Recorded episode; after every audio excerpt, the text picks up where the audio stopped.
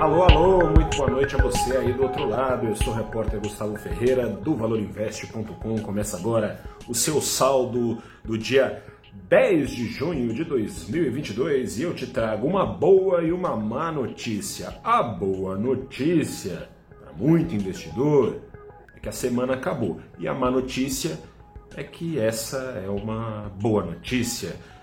Boa notícia para quem apostava na bolsa brasileira passando ao largo das intempéries do exterior, com os descontos oferecidos pela bolsa brasileira, compensando o risco, com atraso depois de cinco meses aí, como se não houvesse eleições em outubro, o Ibovespa está catando cavaco, completou nesta sexta-feira seis quedas consecutivas, os prêmios de risco que andavam um tanto congelados estão sendo descomprimidos com certa rapidez. Isso desde a última sexta-feira, quando surgiu primeiro o boato, confirmado fato nesta terça-feira, de que o governo pretende, furando o teto de gastos, baratear os preços dos combustíveis. Começou, portanto, para quem estava em negação, para estupefato de quem estava em negação, que talvez não devesse se surpreender, né? Com o risco fiscal, o risco fiscal começou a bater com uma recessão dada como certa por 10 entre 10 diretores financeiros de Wall Street.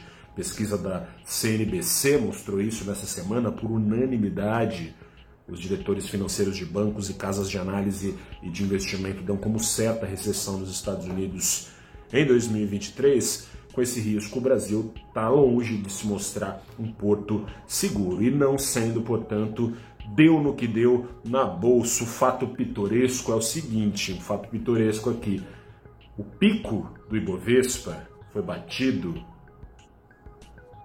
em 1 de abril, no dia da mentira, quando o Ibovespa acumulou então ganhos de 16%, mas isso em 2022, mas depois deste dia da mentira, de lá para cá, vários dias da verdade, especialmente os últimos, vieram fazendo preço e sobrou só 0,6% de ganho acumulado no Ibovespa em 2022, depois de uma queda de mais de 6% em seis pregões, só nessa semana, queda de mais de 5%.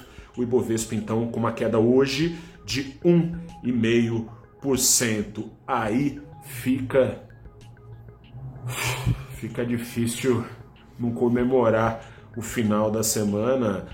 Ninguém coloca mais tão a mão no fogo assim de que a alta de juros no Brasil vai acabar. Tem decisão de juros nessa quarta-feira. No mercado, segue unânime a aposta, embora nem todos os analistas entendam que deveria ser assim, a aposta de que o Banco Central vai subir juros em meio ponto. Tem analista achando que deveria ser mais coisa, já inclusive por causa desses riscos aqui pintados para você. Mas se há 10 dias o valor econômico mostrou, cresciam as apostas de que depois de junho, os juros continuariam subindo ainda, talvez em menor medida em agosto.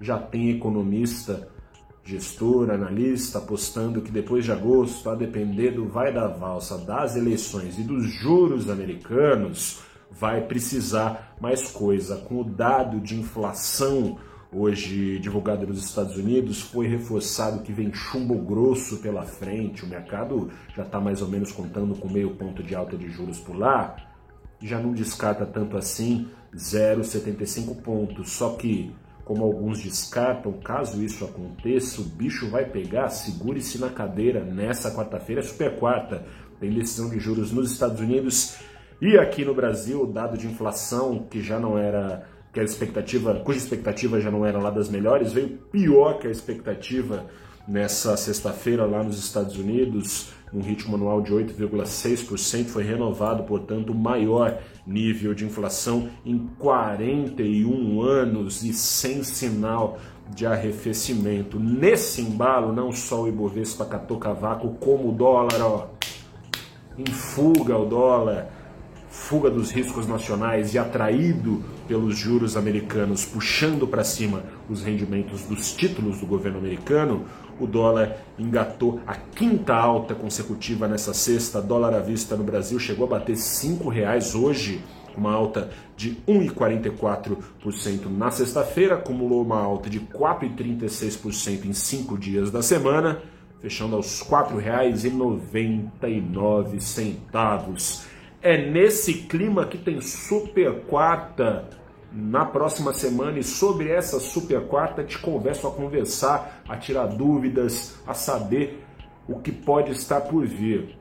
Às nove da manhã, no canal do Valor Invest no YouTube, no Instagram, no Facebook, no Twitter e no LinkedIn. Eu converso às nove da manhã desta segunda-feira com a Marcela Kawauchi, que é economista da Prada Assessoria, e com meu xará Gustavo Sung, economista-chefe da Suno Research sob pressão do risco eleitoral, sob pressão da alta de juros nos Estados Unidos, teremos decisão do Copom nessa quarta-feira. Um grande abraço, bom fim de semana, até a próxima e tchau.